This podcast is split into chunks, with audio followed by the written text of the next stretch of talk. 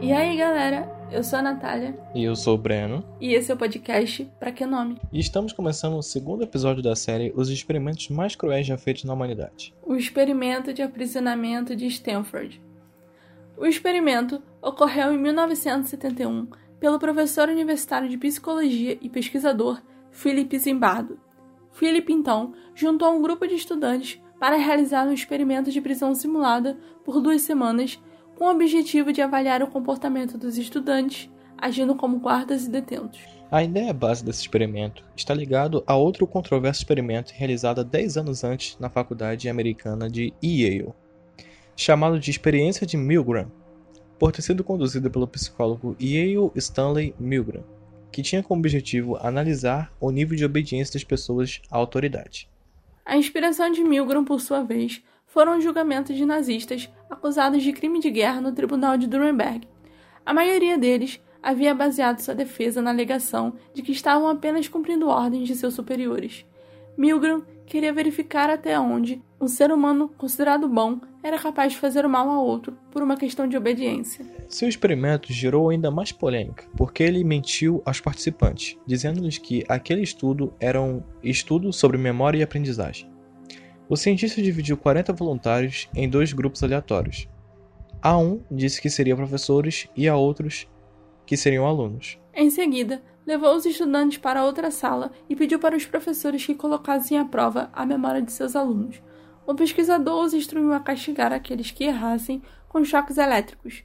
A máquina que utilizavam emitia descargas que iam de 50 a 450 volts. A maioria utilizou voltagem máxima no medidor em algum momento, Cerca de dois terços dos educadores utilizaram voltagem máxima do medidor em algum momento, e todos chegaram à marca de 300 volts. Agora voltando ao Philip, o mesmo se perguntava se uma pessoa boa poderia mudar sua forma de ser a depender do seu entorno. Colocou então um comunicado nas paredes da universidade, oferecendo 15 dólares por dia a voluntários que estivessem dispostos a passar duas semanas em uma prisão falsa. O estudo, inclusive, foi financiado pelo governo, que queria entender as origens dos conflitos do sistema penitenciário americano. O experimento começou de forma bem brutal, onde policiais de verdade que haviam aceitado participar do projeto foram residentes dos estudantes, prisioneiros e detiveram, acusando-lhes de roubo.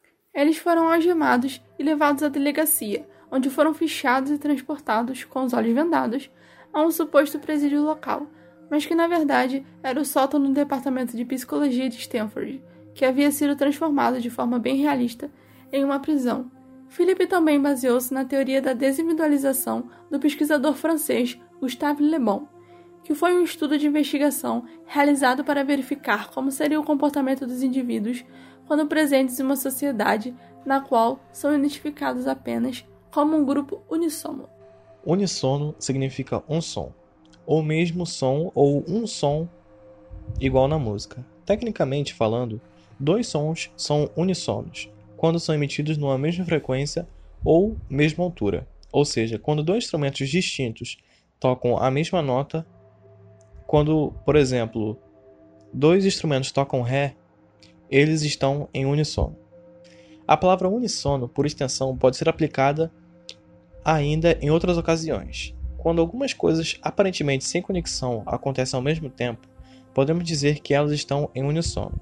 Entretanto, a palavra é mais usada em um sentido figurado, para referir a um grupo de pessoas que age, fala ou pensa de uma mesma maneira. Philip notou que logo no início do experimento, os guardas começaram a apresentar condutas abusivas que, pouco a pouco, se tornaram sádicas. Instruídos a não provocar lesões físicas nos presos, os carcereiros fizeram com eles todo tipo de violência psicológica.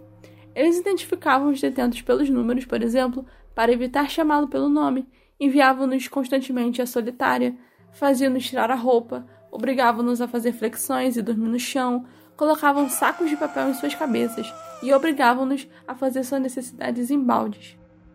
O estudo foi interrompido e durou apenas seis dias, mas foi tempo suficiente para que Zimbardo concluísse que o entorno tem, sim, influência sobre a conduta humana e que colocar pessoas boas em lugares ruins pode fazer com que elas ajam como pessoas ruins, ou que se resignem a ser maltratadas. No dia em que chegaram, aquilo era apenas uma prisão pequena instalada em um sótão, com celas falsas.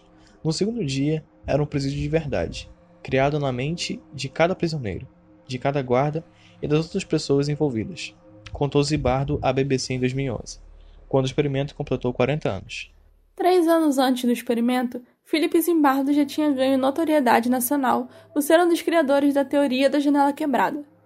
Em um dia, ele deixou um carro sem placas aparentemente abandonado numa das ruas de maior índice de criminalidade do Bronx de Nova York. Ele fez o mesmo com o mesmo modelo de carro na rua principal da Pacata Palo Alto, que abriga Stanford, mas na época ela tinha 15 mil habitantes.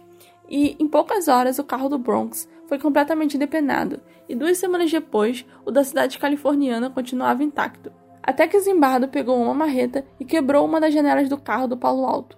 Depois disso, em menos de um dia, também este estava vandalizado. Daí a tese que é a base da ação da polícia moderna das grandes cidades norte-americanas, de que não basta haver ordem, tem de haver a aparência da ordem, e pequenos delitos devem ser coibidos energeticamente, pois podem preparar o ambiente para grandes delitos. Até hoje, o experimento de aprisionamento de Stanford é considerado um marco, e permanece também altamente controverso, já que alguns dos voluntários dizem ter sido traumatizados em definitivo pela experiência.